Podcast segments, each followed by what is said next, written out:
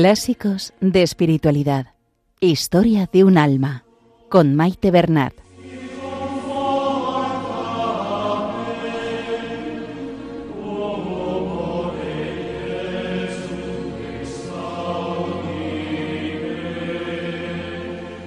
Un saludo a todos los oyentes de Radio María y bienvenidos al programa Clásicos de Espiritualidad.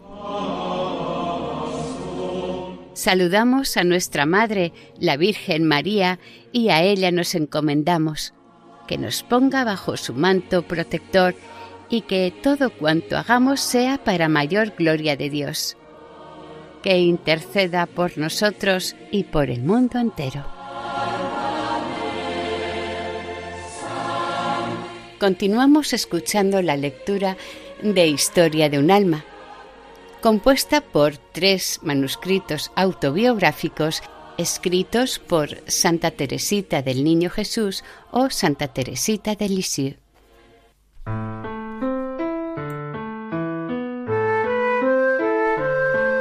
Continuamos leyendo el manuscrito B, el más corto de los tres que escribió, pero también considerado el corazón de su obra, pues nos va descubriendo cómo va surgiendo su espiritualidad.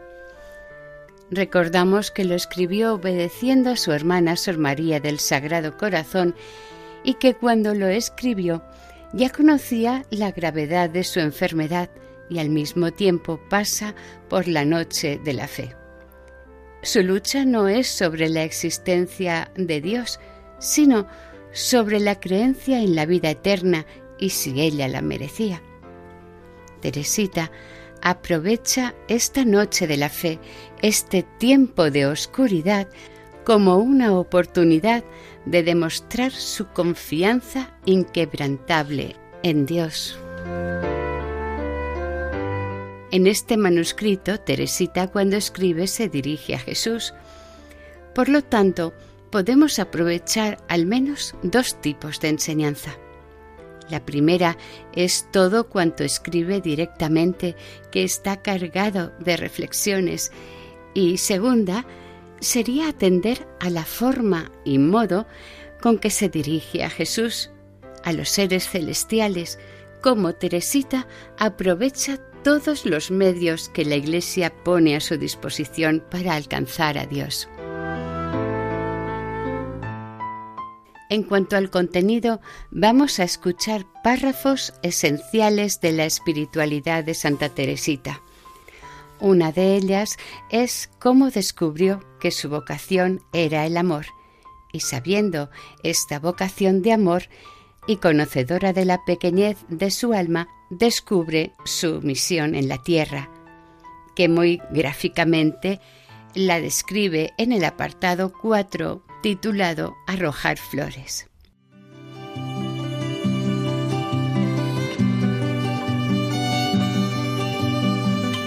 Comenzamos la lectura. Historia de un alma. Continuación del capítulo 9, manuscrito B. 3. Todas las vocaciones.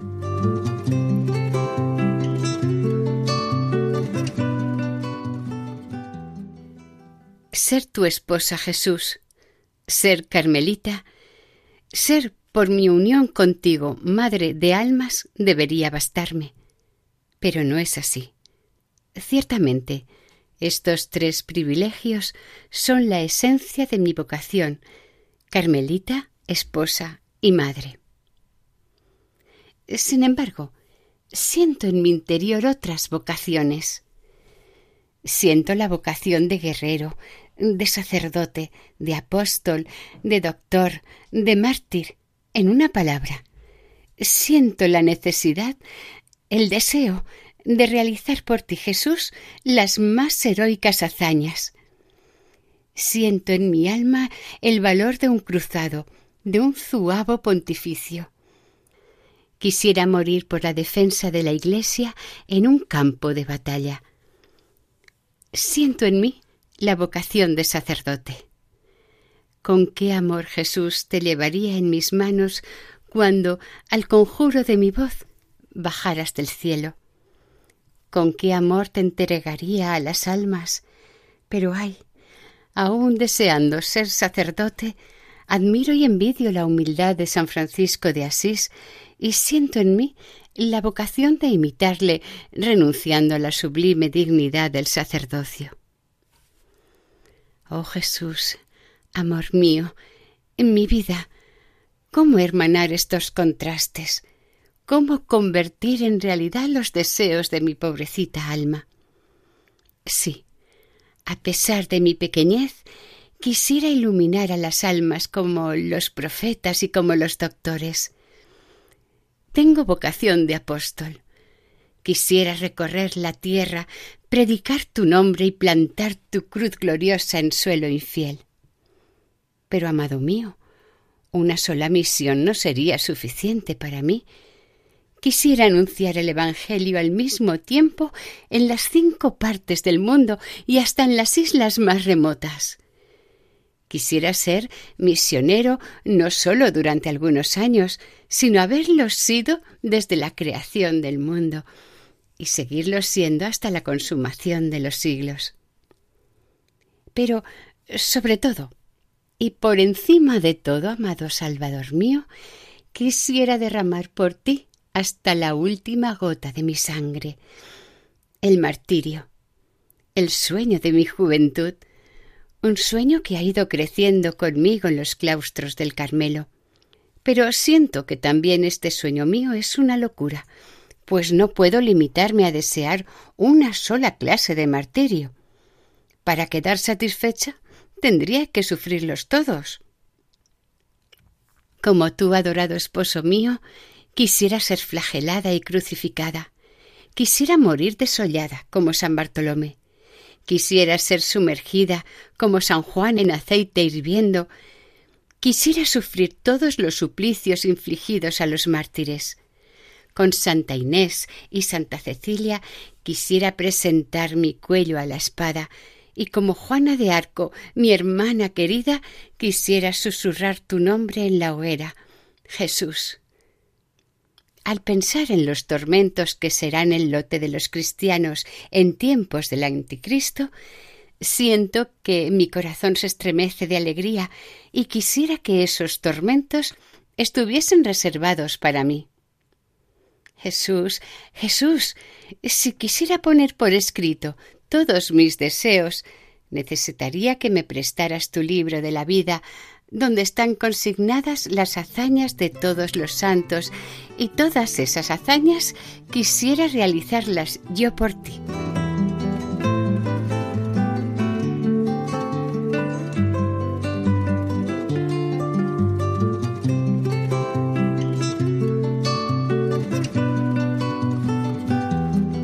Jesús mío, ¿y tú qué responderás a todas mis locuras? ¿Existe acaso un alma más pequeña y más impotente que la mía? Sin embargo, Señor, precisamente a causa de mi debilidad, tú has querido colmar mis pequeños deseos infantiles y hoy quieres colmar otros deseos míos más grandes que el universo. Como estos deseos me hacían sufrir durante la oración un verdadero martirio, abrí las cartas de San Pablo con el fin de buscar una respuesta. Y mis ojos se encontraron con los capítulos doce y trece de la primera carta a los Corintios. Leí en el primero que no todos pueden ser apóstoles o profetas o doctores, etc., que la Iglesia está compuesta de diferentes miembros y que el ojo no puede ser al mismo tiempo mano. La respuesta estaba clara, pero no colmaba mis deseos ni me daba la paz.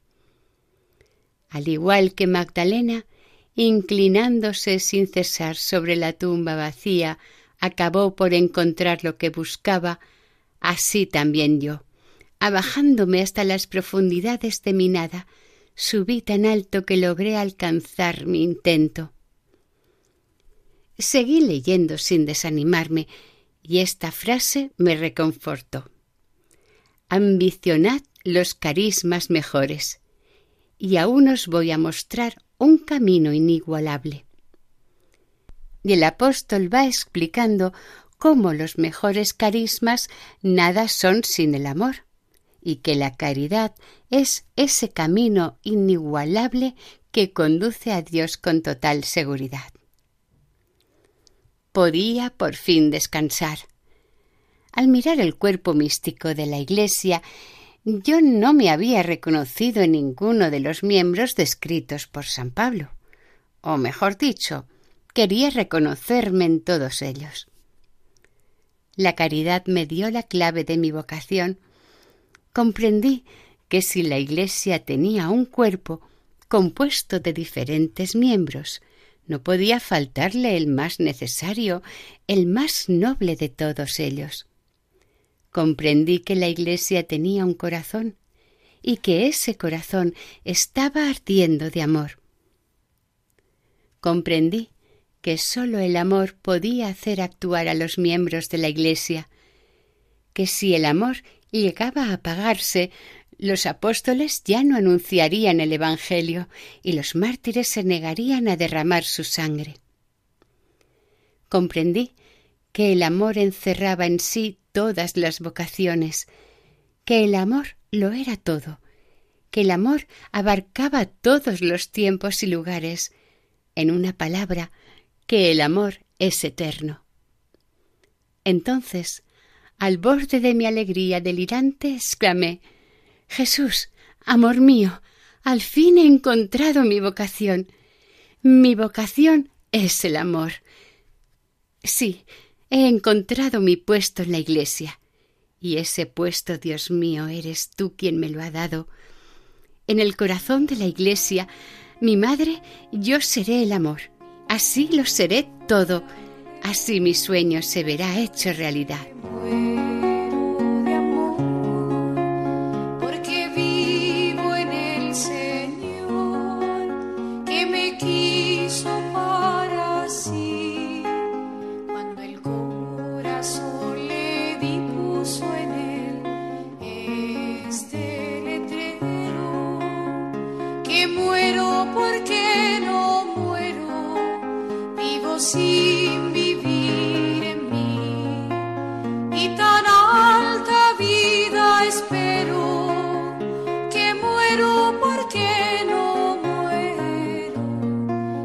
Les estamos ofreciendo el programa Clásicos de Espiritualidad.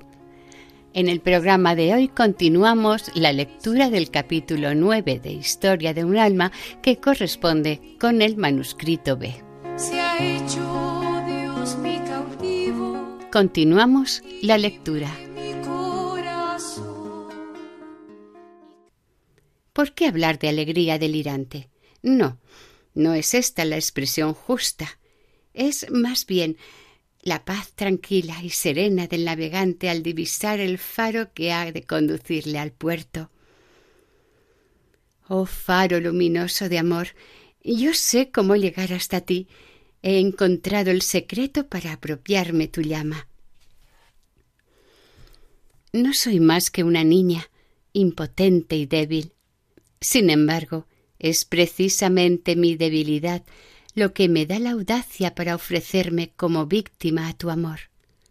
Oh Jesús, antiguamente sólo las hostias puras y sin mancha eran aceptadas por el Dios fuerte y poderoso. Para satisfacer a la justicia divina se necesitaban víctimas perfectas. Pero a la ley del temor le ha sucedido la ley del amor, y el amor me ha escogido a mí débil e imperfecta criatura como holocausto. ¿No es esta una elección digna del amor? Sí. Para que el amor quede plenamente satisfecho, es preciso que se abaje hasta la nada y que transforme en fuego esa nada.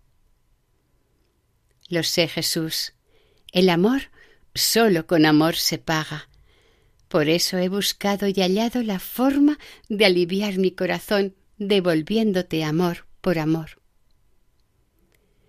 Ganaos amigos con el dinero injusto para que os reciban en las moradas eternas. Esto es, Señor, el consejo que diste a tus discípulos después de decirles que los hijos de las tinieblas son más astutos en sus negocios que los hijos de la luz. Y yo, como hija de la luz, comprendí que mis deseos de serlo todo, de abarcar todas las vocaciones, eran riquezas que podían muy bien hacerme injusta. Por eso me he servido de ellas para ganarme amigos. Acordándome de la oración de Eliseo a su padre Elías, cuando se atrevió a pedirle su doble espíritu, me presenté ante los ángeles y los santos y les dije Yo soy la más pequeña de las criaturas. Conozco mi miseria y mi debilidad, pero sé también cuánto les gusta a los corazones nobles y generosos hacer el bien. Os suplico, pues, bienaventurados moradores del cielo, os suplico que me adoptéis por hija. Sólo vuestra será la gloria que me hagáis adquirir, pero dignaos escuchar mi súplica. Ya sé que es temeraria, sin embargo, me atrevo a pediros que me alcancéis vuestro doble amor. Jesús, no puedo ir más allá en mi petición. Temería verme aplastada bajo el peso de mis audaces deseos. La excusa que tengo es que soy una niña, y los niños no piensan en el alcance de sus palabras. Sin embargo, sus padres, cuando ocupan un trono o poseen inmensos tesoros, no dudan en satisfacer los deseos de esos pequeñajos a los que aman tanto como a sí mismos. Por complacerles hacen locuras y hasta se vuelven débiles. Pues bien, yo soy hija de la Iglesia y la Iglesia es reina, pues es tu esposa, oh divino Rey de Reyes. 4 arrojar flores.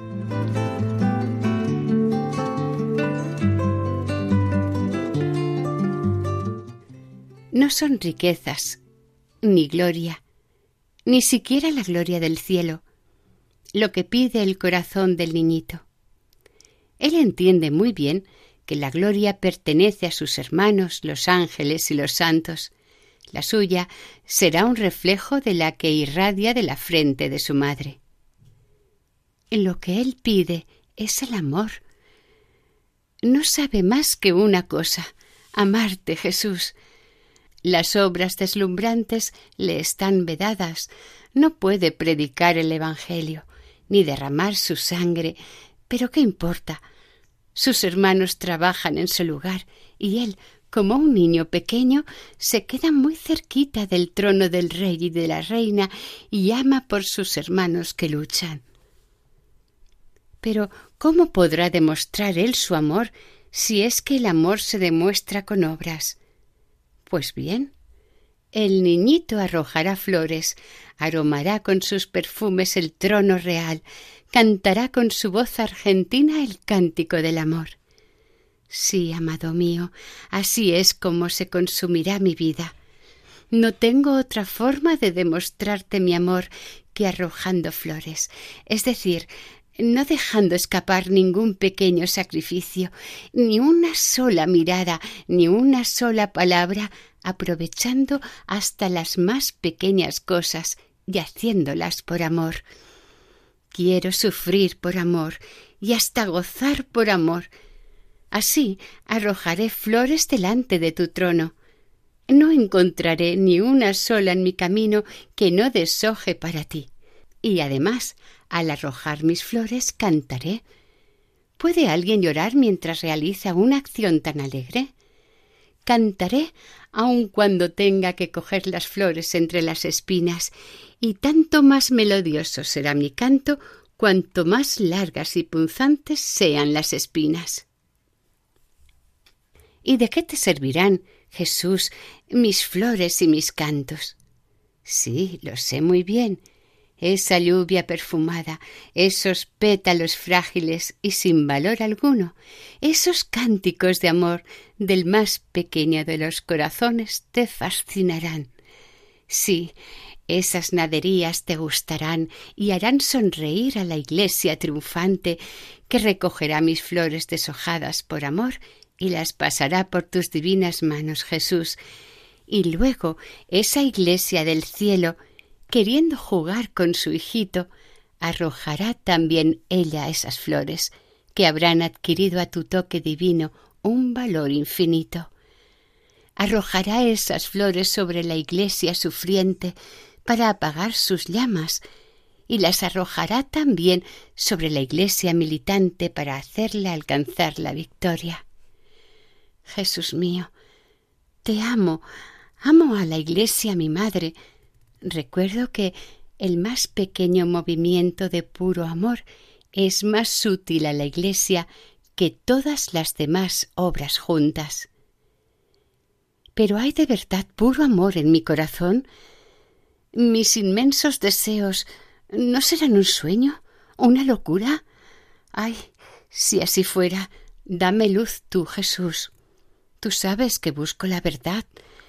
Si mis deseos son temerarios, hazlos tú desaparecer, pues estos deseos son para mí el mayor de los martirios.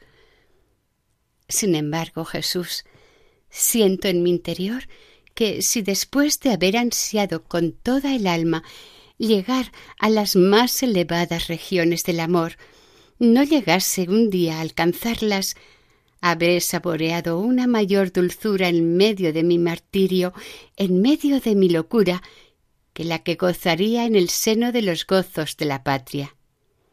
A no ser que, por un milagro, me dejes conservar allí el recuerdo de las esperanzas que he tenido en la tierra. Así pues, Déjame gozar durante mi destierro las delicias del amor. Déjame saborear las dulces amarguras de mi martirio. Jesús, Jesús, si tan delicioso es el deseo de amarte, ¿qué será poseer al amor, gozar del amor? ¿Cómo puede aspirar un alma tan imperfecta como la mía a poseer la plenitud del amor?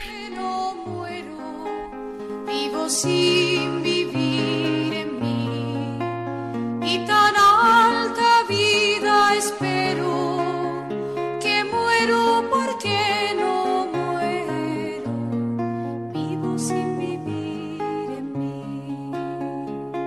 Y hasta aquí el programa de hoy. Continuaremos la semana que viene, si Dios quiere, con el capítulo 9 de Historia de un alma. Para ponerse en contacto con el programa, nuestra dirección de correo electrónico es clásicos de espiritualidad Pueden volver a escuchar el programa e incluso descargarlo en la sección de podcast de la página web de Radio María. Si desean adquirir el programa, pueden llamar al 91 8 22 80 10. Que el Señor y la Virgen les bendigan.